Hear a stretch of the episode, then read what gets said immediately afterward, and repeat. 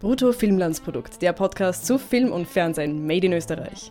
Mit Harry List und Hannes Blaumeier.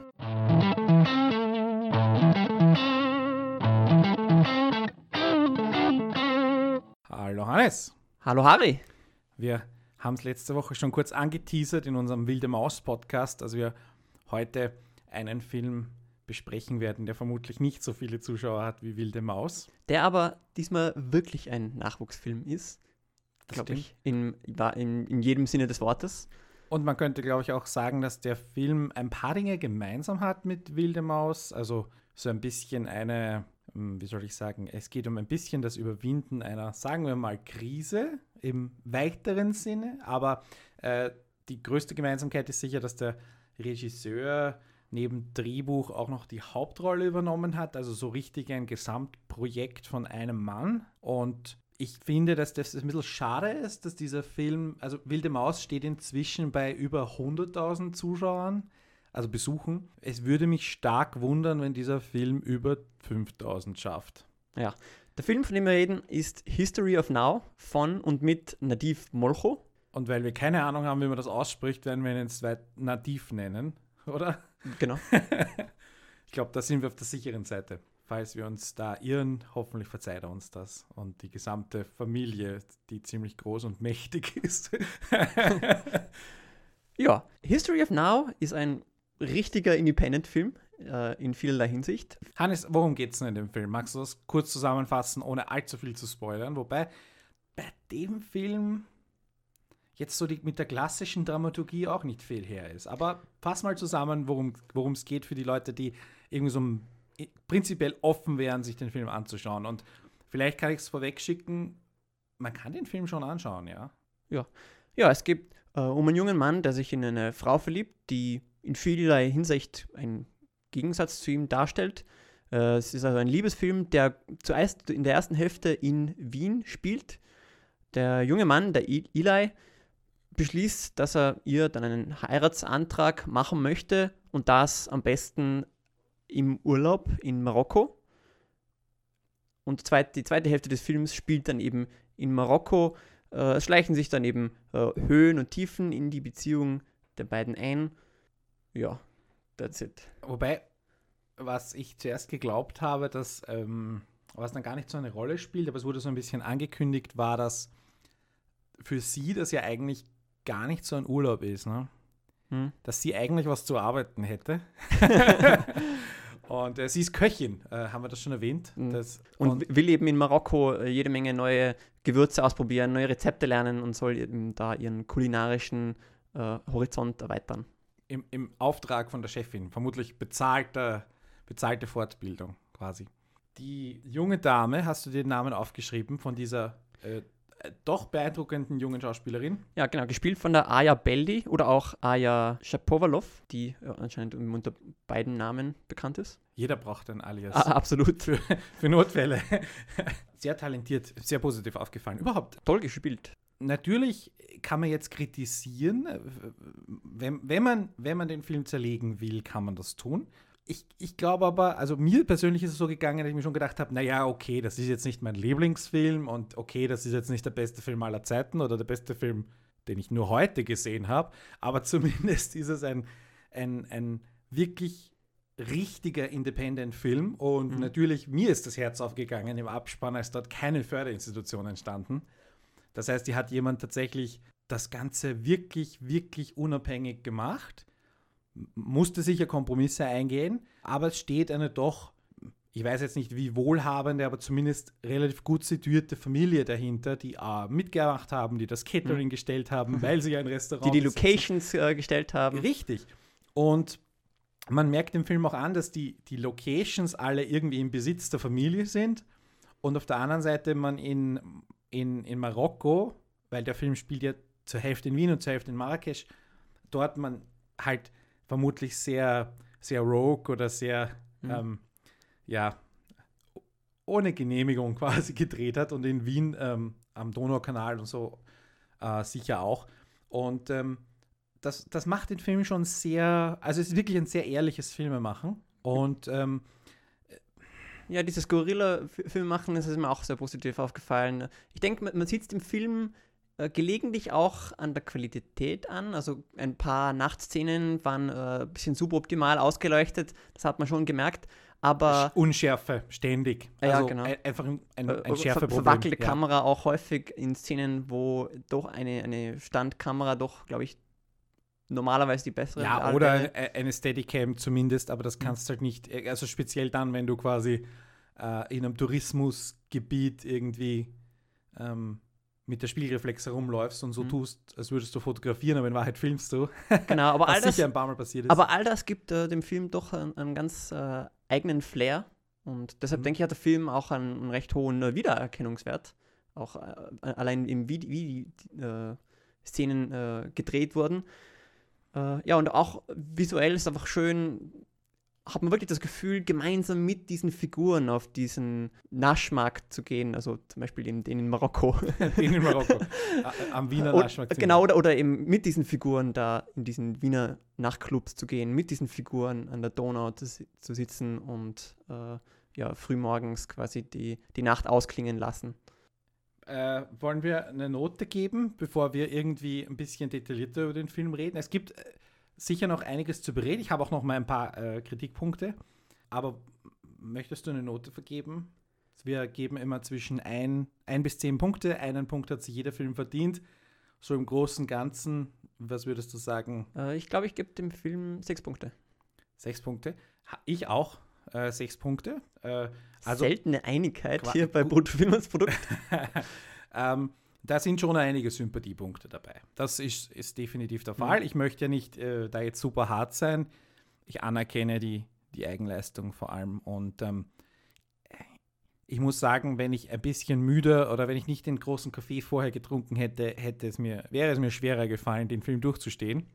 Ich fand Also auch, es gab durchaus auch ein paar Längen. Äh, insbesondere, denke ich, in der ersten Hälfte, ähm, als sie eben noch in, in Wien gespielt hat, da hat der Film noch nicht so gut die äh, Momente finden können, die, finde ich, wirklich mich in dieses Paar Hm. glauben und verlieben lassen.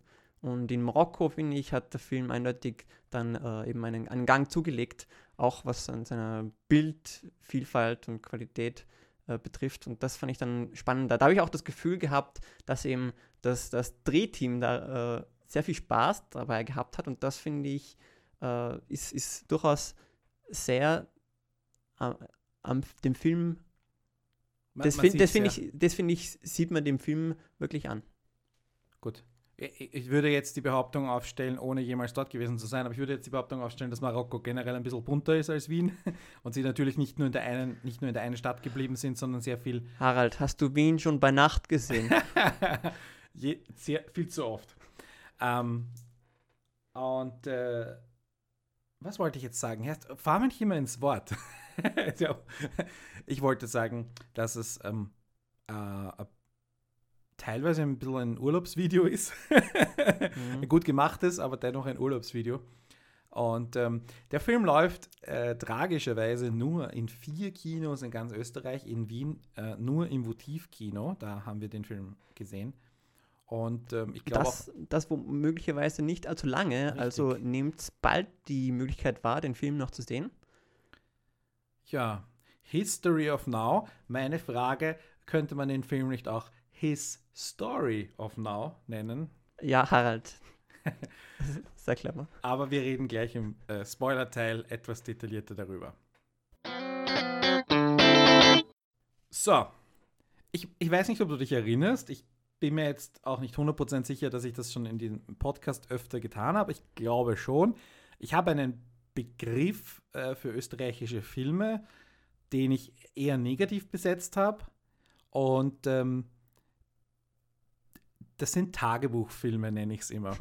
Filme, die ähm, eine, irgendwas Persönliches vom Regisseur oder der Regisseurin bringen. Meistens ist es relativ belanglos, ja, und selten ist es, man, man denkt sich halt, ja, okay, das ist auch das, wir haben über den Film, wir haben den Film äh, noch nicht besprochen, aber äh, wir werden noch die beste aller Welten, auch so ein Fall, wo wir ähm, äh, quasi eine Jugendgeschichte sehen. Hier ist es halt jetzt irgendwie so, der erwachsene Typ verfilmt sich selber oder halt eine, eine Phase von vor ein paar Jahren. Der Film ist ja jetzt auch in, über mehrere Jahre entstanden, also ähm, natürlich mit, mit den Möglichkeiten, die man im, als Inde jemand, der wirklich das äh, independent, unabhängig macht, ist das natürlich ähm, super schwer und dauert alles gleich einmal eine mhm. Spur länger. Ja, Aber ich muss sagen, dieses, dieser Tagebuchfilm, wie gesagt, im österreichischen Film ein, ein, ein äh, öfters, einfach, man hat das Gefühl, der wird irgendwie äh, irgendwelche Familien äh, Familie, kommt zusammen und redet, bla bla bla bla bla, und dann gehen sie, das war's. Das ist 90 Minuten, 100 Minuten werden damit gefüllt. Dieser Film ist so quasi der, der Obertagebuchfilm, weil er wirklich ein Tagebuch sogar literally vor unserer Nase die ganze Zeit mit sich trägt und sogar der Film fängt an mit Dear Diary. Äh, der Film ist auf mhm. Englisch, äh, sollte man vielleicht auch noch dazu sagen, aber Genau, gibt es, glaube ich, auch synchronisiert. Ja. Aber wir haben ihn im, im Original mit äh, deutschen Untertiteln gesehen, wobei es auch ein paar Szenen gab, in denen eben äh, auf Deutsch geredet wurde, beziehungsweise auch, ich glaube, Französisch. Äh, Hebräisch. Oder, oder? Hebräisch auch. Also, Heb das weiß ja. ich nicht genau. Ähm, He Hebräisch, ähm, Französisch weiß ich jetzt nicht, aber ähm, und ich glaube auch, dass trotzdem sehr viel nachsynchronisiert war. Ähm, bin mir jetzt nicht sicher, ob ähm, ob das mit dem Ton alles so funktioniert hat, mhm. speziell beim Guerilla-Filmen. Ja. Ähm, und am Strand und so. Das kam mir alles ein bisschen vom Ton ein bisschen zu clean vor. Und ich habe dann auch teilweise in den, in den Momenten, wo mir ein bisschen langweiliger war, genauer hingeschaut und muss sagen, die, die Lippensynchronität ist dann exzellent. Also da haben sie sich dann ja, wirklich Mühe gegeben. Da haben sie wirklich Mühe gegeben, weil mir, mir ist das gar nicht aufgefallen. Ich habe es in einer Szene gemerkt, dass sie wohl da äh, viel quasi Ton drüber, drüberlegen mussten, nämlich als äh, der junge Mann äh, Stein, Steine wirft, Stotter wirft, mhm. Äh, da hat, hat, man gemerkt, dass es nicht hundertprozentig mit den Steinen übereinstimmt, äh, also Bild mit Ton, aber sonst ja. Äh, wirklich ausgesprochen gut. Absolut. Hat mich jetzt auch, ehrlicherweise, wenn der Film noch eine Spur langweiliger gewesen wäre, hätte ich die ganze Zeit drauf geachtet. So war das so gerade an der Kippe für mich. Äh, nichtsdestotrotz muss man jetzt halt sagen, das ist jetzt, ähm, wie soll ich sagen, es ist halt eine, eine wirklich ein Tagebuchgeschichtel. Und was wirklich für mich beeindruckend war, wie bekannt mir das vorkam. Mhm. Also nicht nur das, wie man als Paar miteinander umgeht. Ich meine, jeder, irgendwie zuerst habe ich mir gedacht, ja, warum schaue ich mir das jetzt an? Das ist jede Beziehung aller Zeiten immer, war so, ist so, wird so sein. Auch das, äh, dass man jetzt irgendwie im Urlaub jemanden, irgendein nerviges Paar trifft, mit dem man dann viel zu viel Zeit verbringt. Auch keine, nicht einmal eine irgendwie Generationenfrage, sondern auch jedem schon passiert. Und dass das dann, dass man sich dann irgendwie auf die Nerven geht gegenseitig oder wie in dem Fall halt das Ganze sich zu eng wird, bilde ich mir ein, selbst wenn ich es nicht schon erlebt habe, dass ich 20 Mal schon erzählt bekam, in der einen oder anderen Form. Und man kann ja auch den Urlaub ruinieren, indem man sich mit dem anderen Paar zerfetzt oder sowas, weil man sich auf die Nerven geht. Also da muss ich sagen, da habe ich jetzt wenig Besonderes gesehen und musste mir meine Pro-Argumente einfach woanders suchen. Aber in der Geschichte war es nicht. Und jetzt meine Frage an dich als der Dramaturg von uns beiden. Wie beurteilst du da die, die Story, den Plot, die Handlung, mhm. die Charaktere eigentlich. Ja, eine richtige Handlung oder eine richtige Geschichte, nun ja, da gibt es nur irgendwie in Ansätzen.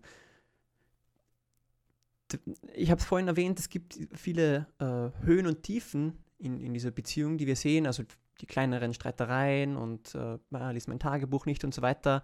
Aber was mir eben gefehlt hat, ist, dass da irgendwie eine, eine, eine größere Geschichte gibt, die zu erzählen ist. Und so habe ich das Gefühl, dass der Film ein bisschen wie ein Bach ist, der halt so ein bisschen dahin plätschert und wir wissen ungefähr, wohin er mündet, aber ähm, sehr spannend war das selber eben nicht. Und da hätte ich mir schon gewünscht, dass der Film doch irgendwie irgendwelche Stakes etabliert hätte, also dass irgendwie etwas äh, Größeres auf dem Spiel gestanden hätte für die Figuren.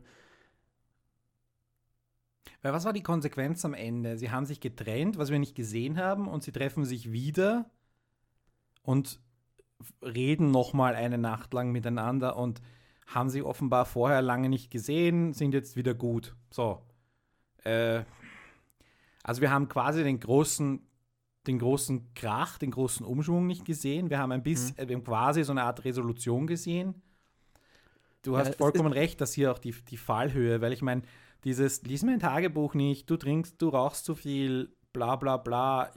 Ähm, Das haben das ist doch völlig normale Beziehung, oder? Genau, Sehe ich das, das- völlig falsch? Nein, nein, hast du absolut recht. Und du hast es eben vorhin schon auch erwähnt, das hat man so in der Form auch schon sehr oft gesehen in Filmen. Was heißt gesehen? Erlebt habe ich das. Ja, das- Also, das auch. Das ist meine, jede Beziehung, ich meine, jeder hat doch schon so zwei, drei Jahre, vielleicht sogar mehrmals äh, solche Beziehungen geführt, wo der Anfang ist super, alles ist, alles ist nett, alles ist, äh, äh, alles ist neu, alles fasziniert einen an der anderen Person, es, dann schleicht sich ein bisschen Gewohnheit ein, äh, dann hat man auch eventuell eben Erlebnisse, die oder auch, dass man zum, gemeinsam in den Urlaub fahrt und der eine ist oder die eine ist einfach mehr ruhebedürftig und der andere will unbedingt was erleben und plötzlich verkracht man sich im Urlaub. Das ist doch auch nichts Neues, Mhm. ja. Genau, der Film ist eigentlich vielmehr eine, eine Charakterstudie eigentlich oder, oder eine Studie über diese Beziehung.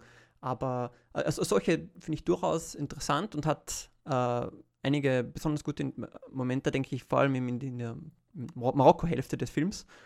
Aber äh, hat mich zu Teilen auch ein bisschen verloren, muss ich sagen, im, im Film. Eben Mhm. besonders zu, zu Ende der, der Wien-Hälfte.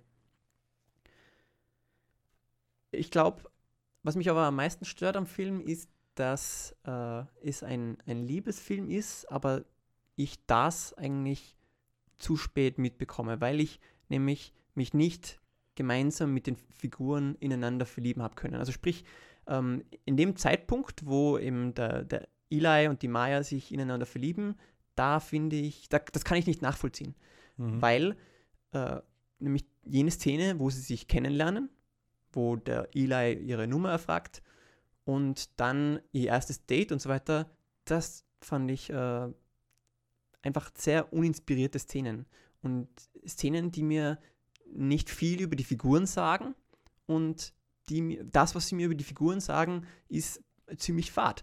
Nämlich, als, als nämlich äh, der Eli die Maya beim Date fragt, ja, ja, erzähl mir, was machst du, was, was sind deine Leidenschaften? Und da sagt sie halt, ich tanze gern, ich koche gern, Mhm. ähm, aber all diese Sachen, die sie listet, das sind die größten 0815 Sachen, die es gibt. Und deshalb, Ja, aber, aber es ist jetzt so, wenn du mit jemandem fortgehst ähm, auf ein Date, unter Anführungszeichen, ähm, ist da jetzt jeder in der Lage, so irgendwie super Sorkin-Sätze zu liefern? Das tut ja keiner. Also ich fand dieses, es, es war alles so richtig normal. Und ich muss sagen, wenn das so geschrieben wurde auf, aufs leere Blatt Papier, dann ist das schon eine extreme äh, gute Beobachtung, die dir Nativ Molcho da, Molcho da gemacht hat ähm, und, und das aufgebaut hat. Wenn er das geschrieben hat, wenn das improvisiert war, dann kann man sagen, das sind zwei extrem gute Improvisierer. Mhm. Ja, ähm, darauf will ich auch gleich also, also ich, ich, ich finde schon, dass da eine gewisse Exzellenz zu sehen ist. Ob jetzt, ähm, da, dass das eben kein, dass die, die Dramat, äh, nicht Dramaturgie, die Dialoge halt nichts Ge Außergewöhnliches sind, ist aber irgendwie Mittel zum Zweck. Ne? Na, aber ich, ich muss darauf schon beharren, dass äh, wenn mich der Film davon überzeugen möchte, dass die Figuren so wichtig füreinander sind, dann, dann muss ich das auch fühlen, dann muss ich das nachempfinden können. Und in die, den Szenen, äh, in der, denen er uns das zu Bin- Beginn geboten hat, äh, war das nicht der Fall. Und ich glaube, erst äh, später, als wir dann so mehr über die Leidenschaft, zum Beispiel von der äh, Maya über, übers Kochen und so erfahren habe, da habe ich dann erst langsam mehr über diese Figuren erfahren und da habe ich dann die erst, ja, auch Mhm. lieben gelernt quasi. Also übertrieben gesagt. Da habe ich das nachempfinden können, was quasi der Eli in der Maya sieht und ein wenig auch umgekehrt. Wobei das Umgekehrte, da bin ich mir immer noch nicht so ganz sicher, weil zum Beispiel, also in der Presseaussendung, da wird der Eli als äh, Neurotiker bezeichnet. Ich habe mich jetzt extra nochmal äh, im Wörterbuch nachgeschaut, was Neurotiker heißt, weil, ich, weil ich mir nicht mehr sicher war, ob ich, ob ich das einfach bloß verkannt hatte im Film oder ja, einfach bloß nicht mehr das Wort kenne, aber als großen Neurotiker hätte ich ihn jetzt nicht bezeichnet. Und generell würde es mir jetzt halt Gut, schwierig fallen, Ja. ihn, ihn zu beschreiben. Ich habe die Presse, den Pressetext auch gelesen und im Pressetext ist auch zu, zu lesen, von sie wäre irgendwie ein feenartiges Wesen und es wird irgendwie so etabliert, als wäre sie komplett abgehoben und er komplett bodenständig und das Ganze würde nur Konflikte haben und aus irgendeiner, wer weiß warum, Anziehung hängen sie noch aneinander. Aber das ist doch nicht der Fall. Also es ist jetzt nicht so, dass, und ich meine, es gibt doch schon, es, auch wir kennen das, dass es Leute gibt, die einfach nicht zusammenpassen, äh, aber das ist hier nicht der Fall. Und dann auch in diesem Urlaub, es wird erwähnt, dass er, er sagt, ich kann nicht mehr mithalten, nur sehe ich das nicht. Oder nicht so wirklich. Ja, ich, ich, Also ich, da haben wir ein, zwei Szenen des Frustes oder der Erschöpfung oder der, der, der, der, der Resignation oder des Gruppenzwangs oder was auch immer, das mir, mir versinnbildlicht hätte, dass Eli jetzt nicht mehr kann, nicht mehr mag und sie mit, mit 180 Gas gibt die ganze Zeit. Äh, Mhm. Und, und Ja. das ist nicht der Fall. Sie ist, ja nicht, sie ist ja nicht schnell oder sonst irgendwas. Also, man hat vielleicht gesehen, dass der Kai ein klein wenig cooler ist als der Eli, aber der Eli ist trotzdem so charismatisch und lebensfroh und lustig gewesen, dass das für mich auch nie ein großes Problem war, dass er da mit ihr mithalten müsste. Vor allem, er wird ja auch nicht irgendwie als Underdog präsentiert, weil er ist, er schaut gut aus, er ist charismatisch, er ist gebildet, er ist höflich, er ist, ich meine, der Typ spricht im Film drei Sprachen. Ja, also offensichtlich.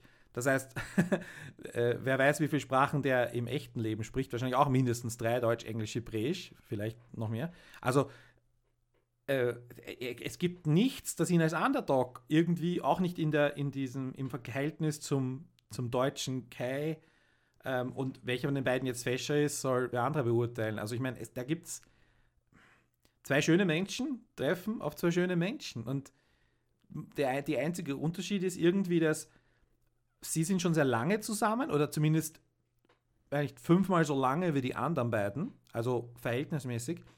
Und die sind irgendwie so aus einer äh, Lust und Laune, in, so in so einer Spaßbeziehung, beziehungsweise sind jetzt oder erleben, also die Deutschen erleben gerade das, das erste Tal und das erst einer Beziehung oder den ersten Frust oder Mhm. die erste, äh, weil man jetzt irgendwie zwei Wochen aufeinander gepickt ist, irgendwie die ersten Ermüdungserscheinungen, wo, was es auch in jeder Beziehung regelmäßig gibt. Und die anderen beiden, unsere Hauptcharaktere, ähm, äh, äh, sind da jetzt dabei ähm, und weiß nicht, fühlen sie das jetzt aus Solidarität auch? ja, oder, oder ähm, sind die einfach auch zufällig gerade in so einer Phase, nur halt schon in der fünften Phase, weil die eben seit zwei Jahren zusammen sind? Also, Und, und da ist, kommt jetzt eben der Aspekt äh, ins Spiel, was du vorhin erwähnt hast, dass äh, das ja eigentlich für sie ein Arbeitsurlaub wäre, oder nicht Urlaub eben, sondern ein Arbeitsausflug. Äh, und das wäre zum Beispiel ein, ein größerer Konfliktpotenzial gewesen, Konfliktherd gewesen. Genau. Also da, äh, äh, da gäbe es ganz spannende, ähm, ja, wie soll ich sagen? Sie muss arbeiten, er will was unternehmen. Konflikt. Er unternimmt mit ihnen was. Er kommt der, der, der Lea näher, während er unterwegs ist, während sie arbeiten muss oder so. Also da gäbe es ohne viel mehr Aufwand, äh, mit den Ressourcen, die wir ja sehen, die sie hatten, hätte man da einiges tun können. Ne? Also Mhm. jetzt rein vom, vom Storytelling her. Äh, ein Aspekt, den du vorhin auch schon erwähnt hattest, äh, ist äh, die Frage nach der Freiheit zur Improvisation. Das habe ich mich oft gefragt während dem Film. Wie viel ist da jetzt improvisiert und wie viel steht im Drehbuch? Weil ich bin der Überzeugung, dass da viele Aufnahmen, gerade eben in Marokko, äh, nicht im Drehbuch stehen. Einfach weil es äh, so viele quasi Eindrücke, kurze Eindrücke gibt, die äh, ja auch vielleicht zehn Sekunden vom Markt zeigen und nur um dann wieder woanders zu sein, äh, wo, wo man, glaube ich, ja, normalerweise nicht in einem Drehbuch so viele De Details ähm, sieht. Und bei manchen Sachen, wie zum Beispiel dieser Tacho, der nicht funktioniert, über den, den, den sie ganz lustig finden, äh, das, das kann ich mir gut vorstellen, dass es etwas ist, was sie bei, der, bei den Dreharbeiten eben Mhm. zufällig gesehen haben und haben sie gedacht, ach, das ist ja ganz witzig, das nehmen wir rein und hat super gepasst, hat sofort diesen, diesen ganzen Trip lebendiger gemacht und, und echter und, und so viel nuancierter. Und das hat mir sehr, sehr imponiert. Gut, ich äh, würde mal behaupten, äh, dass kein, kein Markt der Welt äh, für Film irgendwie die Filmarbeiten da so äh, zulässt. Mit einer Ausnahme in der Geschichte kann ich mich erinnern, nämlich ähm, Casino Royale war das, glaube ich. Der ist irgendein Istanbuler Markt, äh, der große Istanbuler Markt, ähm, äh, wo James Bond mit, mit, mit dem Motorrad oben drüber fährt und die ganzen Dächer ruiniert hat. äh, also Filme in dieser Liga können, glaube ich, einmal so einen, einen traditionellen großen Markt haben.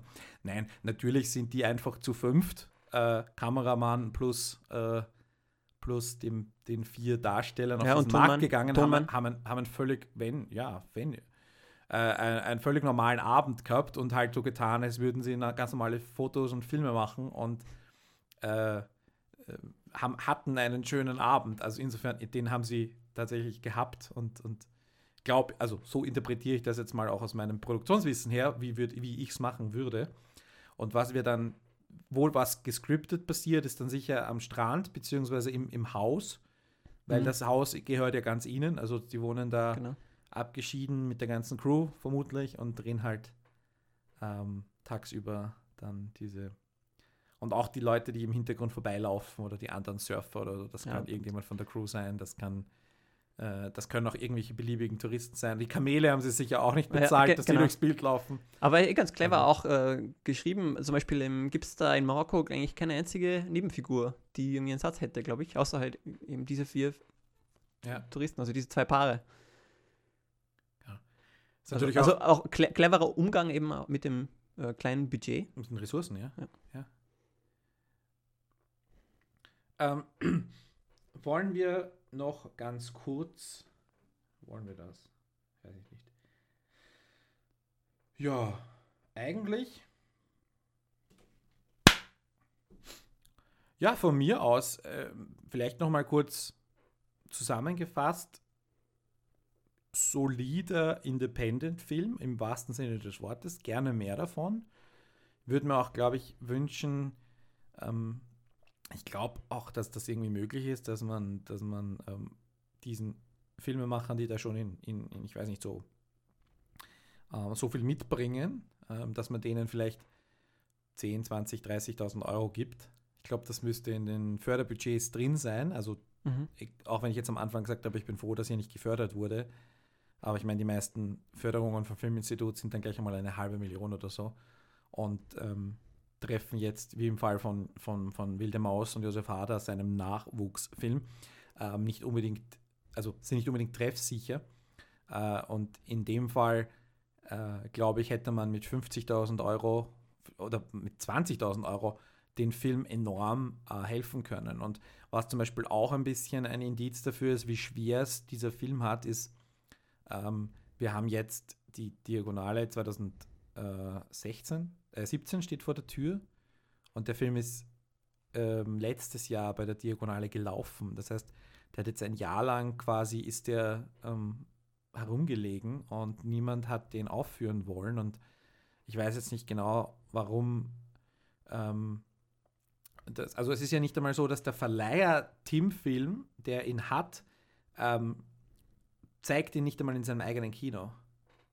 Das heißt, das Votivkino anderer Verleiher zeigt den Film. Und ähm, das stellt natürlich irgendwie in Frage die Commitment von Teamfilm. Das, das stellt sehr viel in Frage, ja. Und ähm, ich habe jetzt auch nicht das Gefühl, dass der Film also international jetzt Festivals niedergerissen hätte oder so. Es ist wirklich ein netter, charmanter, kann man auf jeden Fall mhm. sagen. Mhm. Und ähm, sehenswert ist immer ist ein bisschen viel, aber. Gut gespielt. Also, sagen wir mal so, wir in unserer Kulturgesellschaft da jetzt mal 8 Euro dafür einen Kinobesuch auszugeben und eine schöne Liebesgeschichte zu sehen, völlig mhm. okay. Mhm. Und ich würde mir wünschen, dass vielleicht ähm, dieser Film dem Nadif Molcho da die Türen öffnet zumindest. Und ich, ich könnte mir es zum Beispiel auch sehr spannend äh, vorstellen, dass ähm, wenn wir schon, wenn wir schon Filme ähm, über die verschiedenen Ecken von Wien äh, haben oder die Ecken von Österreich, dass hier jetzt auch mal die, die israelische Community äh, zu Wort kommt, weil ich glaube, auch da gibt es extrem gute Geschichten zu erzählen. Sein, sein Vater ähm, ist Körpersprachenexperte. Äh, seine, seine Mutter betreibt diese, diese, äh, dieses Gastronomie-Imperium in Wien. Ähm, das heißt, die Ressourcen, die Kontakte, die Stories, die allein nur in dieser Familie vorhanden sind, ja, äh, ich glaube, da ist ein, ein Fundus, den man anzapfen kann und den er vielleicht anzapfen sollte.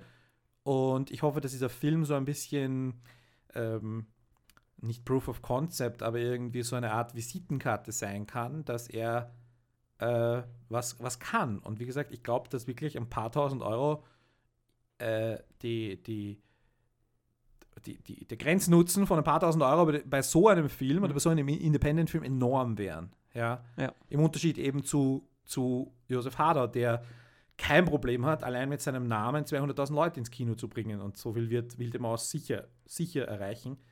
Ähm, wie gesagt, die Zahlen sind noch offen, aber im Moment wissen wir über 100.000. Und das haben bisher auch nur 40 Filme in der Öst seit 1982 geschafft. Also das ist jetzt kein, kein kleines Ding. Und dann muss man schon ein bisschen sagen, es ist sehr, sehr unfair, dass, dass ähm, History of Now dann äh, nicht einmal 5000 Leute schaffen wird und, und vielleicht nicht einmal 3000. Ja? Und das ist wirklich, wirklich schade. Und ja, und wenn euch äh, unsere Kritik äh, zum Film gefallen hat, dann gibt es ihm doch vielleicht eine Chance. Schaut es euch im Internet nach, ob äh, History of Now in eurer Nähe spielen.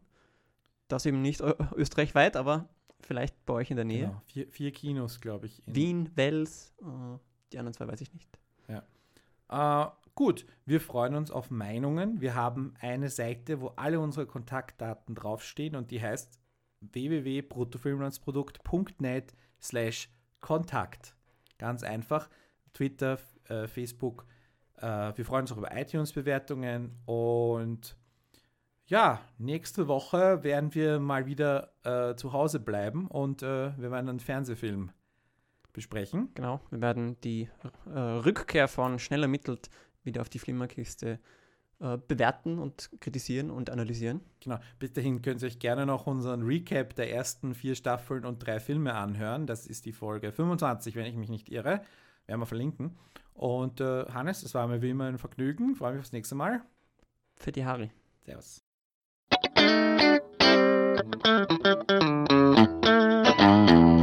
bruttofilmlandsprodukt.net